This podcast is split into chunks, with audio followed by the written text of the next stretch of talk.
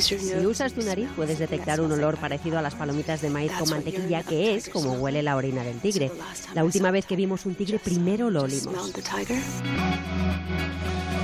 Palomitas de maíz con mantequilla. La que habla es la veterinaria estadounidense Deborah Macaulay, a la que en Nepal conocen ya como la doctora de la selva. A primeros de mayo de este año, Deborah hizo un viaje histórico. Volvía de la jungla nepalí hacia el asfalto de la Universidad de Cornell, en Nueva York. Llevaba consigo un extraño equipaje, 11 frascos de laboratorio con las muestras de sangre de otros tantos tigres de Bengala.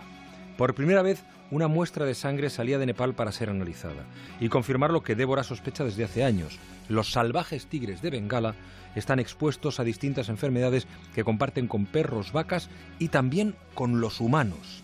Débora trabaja desde hace años en el Parque Nacional de Chitwan, al sur de Nepal, donde está construyendo un gran centro veterinario. Allí viven 120 de los menos de 2.500 ejemplares de tigre que quedan en el planeta. La doctora está convencida de que su supervivencia y la de otras especies salvajes depende de que se estudie la enfermedad que les afecta y se administre la medicación adecuada. Todo esto tiene una explicación.